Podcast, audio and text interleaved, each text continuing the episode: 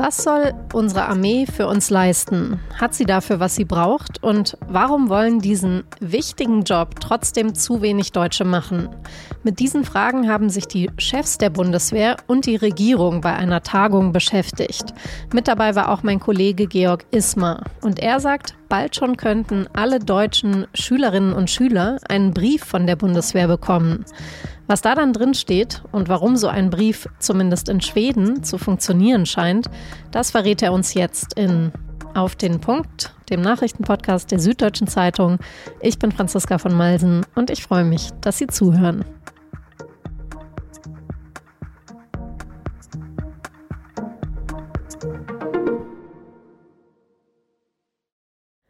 Im Ballsaal vom Marriott Hotel in Berlin. Da hat seit Donnerstag die Bundeswehrtagung stattgefunden. Zwei Tage, an denen sich die Bundesregierung und wichtige Menschen aus der Bundeswehr besprechen. Und zwar, wie es in Deutschland um die Streitkräfte bestellt ist und wie es weitergehen soll. Heute war etwa auch Bundeskanzler Olaf Scholz vor Ort und hat eine Wahrheit ausgesprochen, die eigentlich schon bekannt ist. Niemand kann heute mehr ernsthaft in Zweifel ziehen, worum wir uns in Deutschland lange herumgedrückt haben, nämlich, dass wir eine schlagkräftige Bundeswehr brauchen. Wir brauchen Streitkräfte, die in der Lage sind, unser Land zu schützen. Dafür braucht es, so lassen sich die Forderungen der Bundeswehr zusammenfassen, schnellere Entscheidungen, mehr Waffensysteme und bessere Ausrüstung, die schneller bei den Soldatinnen und Soldaten ankommen. Und für all das braucht es vor allem mehr Geld aus dem Bundeshaushalt. Aber die vielleicht wichtigste Voraussetzung, damit das alles überhaupt so kommen kann, die hat vor der Rede von Olaf Scholz sein Verteidigungsminister Boris Pistorius genannt. Eine starke Bundeswehr sei nur möglich, wenn sie auch den Rückhalt vom Staat und vor allem in der Gesellschaft hat. Nur, wie sehen die Deutschen ihre Armee denn jetzt eigentlich? Zuletzt hatte vor allem ein Ausdruck von Pistorius für Diskussionen gesorgt. Deutschland müsse kriegstüchtig werden. Auch darauf geht er bei seiner Rede auf der Tagung nochmal ein. Ich weiß, das klingt hart. Ich weiß, das klingt ungewohnt und viele erschreckt es, aber ich sage das nicht unüberlegt, sondern ich sage das sehr überlegt und nicht mit Leichtfertigkeit. Die Zeitenwende war und ist ein Wendepunkt für unsere gesamte Gesellschaft. Was Pistorius mit dem Ausdruck kriegstüchtig genau meint und wie die Bundeswehr diesen Zustand erreichen will, darüber habe ich mit meinem Kollegen Georg Ismar gesprochen. Er arbeitet im Parlamentsbüro der SZ und bei unserem Gespräch steht er noch im Ballsaal vom Marriott Hotel. Im Hintergrund die Bühne mit der tarngrünen Wand, die auch auf vielen Bildern von der Bundeswehrtagung zu sehen ist. Georg, es ging ja jetzt auch viel um Worte und zwar die Frage kriegstüchtig statt verteidigungsbereit. Ist es denn tatsächlich ein Unterschied von dem, was am Ende dabei rauskommen soll oder in erster Linie um die Wortwahl, damit alle besser hinhören? Naja, es, es, es geht vor allen Dingen halt darum, darum geht es halt Pistorius sehr stark, dass er stärker im Denken der Gesellschaft auch ähm, ankommt. Er hat heute zum Beispiel den Satz gesagt, Krieg führen zu können, um keinen Krieg führen zu müssen, das ist Kriegstüchtigkeit. Also er will die Bundeswehr so stärken, dass es auch abschreckt, dass es eben vielleicht auch Russland abschreckt. Und er will halt eben, dass es im Bereich der Gesellschaft stärker ankommt, wie ernst die Zeiten eigentlich sind. Also wir haben ja nicht nur den Krieg in der Ukraine, wir haben jetzt den Terrorangriff der Hamas in Israel erleben. Und es ging heute zum Beispiel Beispiel sehr stark nochmal um das ganze Thema der hybriden Kriegsführung. Angriffe auf äh, kritische Infrastruktur, Cyberangriffe. Sind wir darauf äh, ausreichend vorbereitet? Und was ist da die Einschätzung der militärischen Führung in Deutschland? Sind wir auf sowas wie Cyberkrieg äh, so vorbereitet, wie wir es sein müssen? Naja, es gibt ja diesen berühmten Begriff von bedingt abwehrbereit. Das bezeichnet es, glaube ich, halt ganz gut. Also man muss natürlich jetzt in Rekordgeschwindigkeit in ganz vielen Bereichen äh, sozusagen nachjustieren, da die Strukturen schaffen. Und darum geht's halt auch die ganze Zeit so ein bisschen. Ne? Also wir haben jetzt sehr viel über 100 Milliarden Sondervermögen und Waffenbeschaffung, Munitionsbeschaffung gesprochen. Aber zum Beispiel war hier das größte Thema eigentlich das Thema Personal. Wie kann man gerade junge Frauen, Menschen mit Migrationshintergrund für die Bundeswehr gewinnen, dass sie dorthin gehen und bereit sind, Dienst zu leisten, weil das hilft ja letzten Endes auch wieder dabei, die Bundeswehr wieder viel stärker in der Gesellschaft zu verankern. Sie soll aufwachsen auf 203.000 Soldaten in den nächsten Jahren und im Moment ist es eher so, dass sie jedes Jahr durch Abgänge äh, mehr Personal verlieren, als äh, Neues hinzugewinnen. Ja, und was sind die Ideen? Wie kann man denn den Dienst an der Waffe attraktiver machen? Also ehrlich gesagt, das ist ja alles so ein bisschen vage geblieben. Das war auch dann so ein Kritikpunkt, der hier auch geäußert wurde bei der Bundeswehrtagung. Pistorius sagt halt eben sozusagen mehr vor Ort äh, werben, attraktivere Bedingungen zu schaffen, auch was die Vereinbarkeit äh, von Dienst und Familie anbelangt, dass man vielleicht nicht mehr so oft äh, versetzt wird, dass man vielleicht länger an einem Standort bleiben kann. Und dann muss man natürlich sehen, wie bekommt man die Berührungspunkte zwischen jungen Menschen und Bundeswehr stärker hin? Also da sagt zum Beispiel der Vorsitzende des Bundeswehrverbandes, äh, es kann nicht sein, dass die Bundeswehr nicht in Schulen für äh, den Dienst bei der Bundeswehr werben darf, dass man an solche Sachen, die halt zuletzt ja eher so ein Tabu waren, auch äh, rangeht. Oder, was ja auch sehr stark diskutiert wird, ist das Modell Schweden.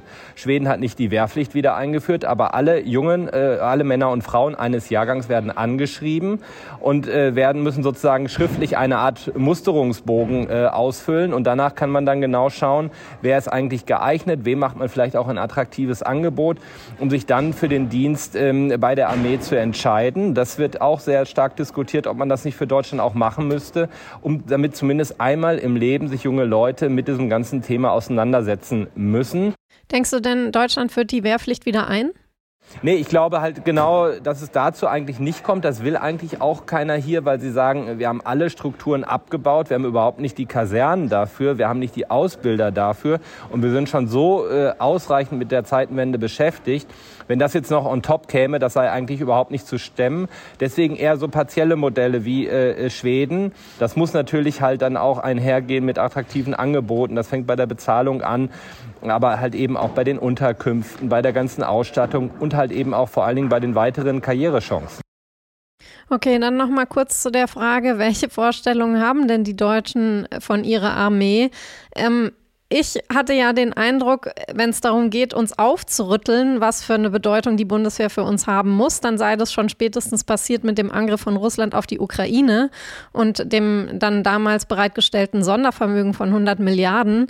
Ist es denn tatsächlich noch ein Problem mangelnden Bewusstseins oder ist es einfach die Frage, wie lange so große strukturelle Veränderungen einfach dauern?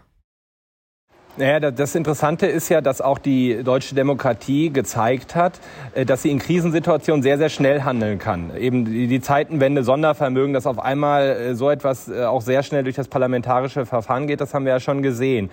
Aber jetzt gibt es schon hier auch die Sorge, das merkt man, dass das jetzt alles so wieder ein bisschen irgendwie nicht mehr so stark im Bewusstsein ist. Und deswegen glaube ich auch dieser Weckruf von Pistorius, dass man sich dauerhaft darauf einstellen muss, dass das nicht irgendwie einfach wieder weggeht und dass man morgen äh, wieder Frieden mit Russland hat und alles wieder sozusagen ganz easy ist, sondern äh, dass das halt äh, eine dauerhafte Bedrohungslage ist.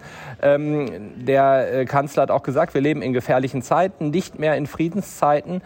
Und interessant war, dass er hier auch ein ganz großes Versprechen abgegeben hat, weil dann wurde nämlich gefragt, wie ist das denn sozusagen mit der äh, dauerhaften Finanzierung der Bundeswehr, mit den berühmten zwei Prozent des Bruttoinlandsprodukts, wenn das Sondervermögen ausläuft. Die schafft man jetzt ja nur dank des Sondervermögens und 2027, spätestens 28 ist dieser Topf mit den 100 Milliarden leer. Und dann müsste der reguläre Verteidigungshaushalt um schätzungsweise 25 bis 30 Milliarden im Jahr anwachsen. Das ist wahnsinnig viel Geld. Wir haben die Schuldenbremse. Und der Kanzler hat aber gesagt, doch, das gilt, das werden wir schaffen und nicht nur in den 20er Jahren, sondern auch in den 30er Jahren. Er bindet quasi mit diesem Versprechen künftige Bundesregierung. Aber er hat natürlich nicht gesagt, wo denn das Geld dann künftig eigentlich herkommen soll und wo dann eigentlich gespart werden soll. Ja, schade, das wäre jetzt genau meine Frage gewesen. Aber gut, es ist natürlich auch immer einfach, Versprechungen zu treffen, die dann an, gegebenenfalls andere Leute einlösen müssen. Aber ähm, also hattest du oder hast du den Eindruck, dass es eben tatsächlich dieses Commitment dann auch halten wird? Ja, das ist ja genau der springende äh, Punkt, den du da ansprichst, weil ähm, wir haben das ja auch in der Klimapolitik erlebt, bei Angela Merkel sehr stark. Ne? Man macht irgendwelche Versprechen, bis dahin dann will man so und so viel CO2 einsparen, aber wie es dann halt passiert, äh, da müssen sich dann andere drum kümmern und äh, da muss jetzt sozusagen die Ampel liefern.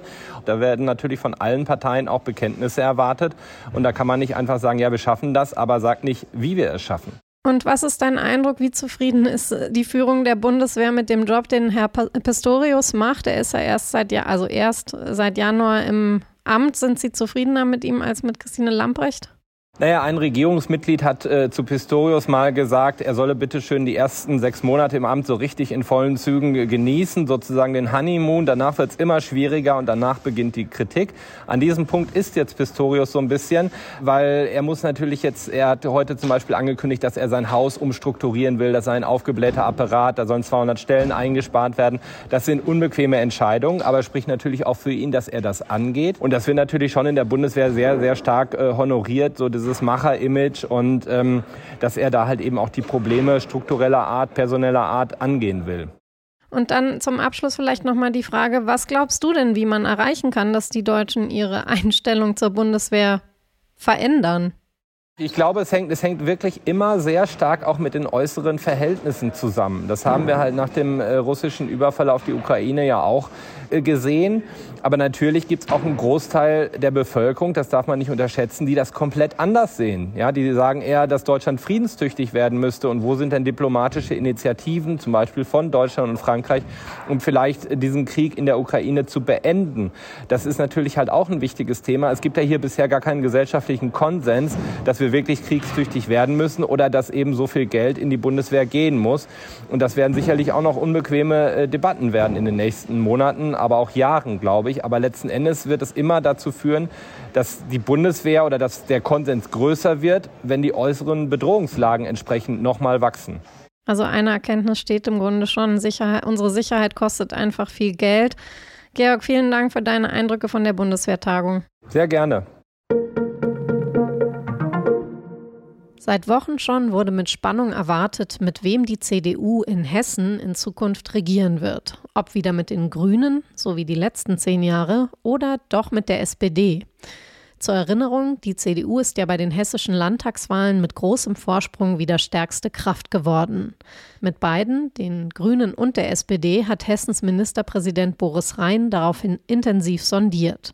Und jetzt hat er seiner Partei am Freitag empfohlen, bitte konkrete Koalitionsverhandlungen aufnehmen, und zwar mit der SPD. Vergangenes Jahr gab es ja im Sommer einen ziemlich großen Eklat um die Documenta, also die Kunstschau in Kassel. Es ging dabei um antisemitische Kunstwerke und den Umgang damit. Und auch dieses Jahr ist Antisemitismus im Kontext der Documenta wieder ein Thema.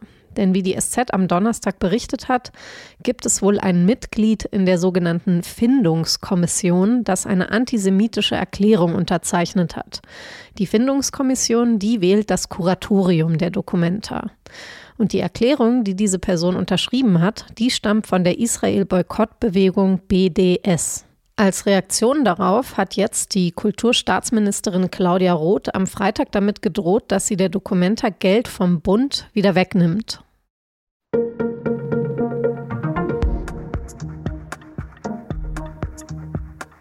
Das war auf den Punkt. Ich sage vielen Dank fürs Zuhören und entschuldige mich an dieser Stelle noch für meine etwas angekrankte Stimme. Wenn Sie auch gerade erkältet sind, kann ich Ihnen den Text meiner Kollegin Friederike Grashof empfehlen.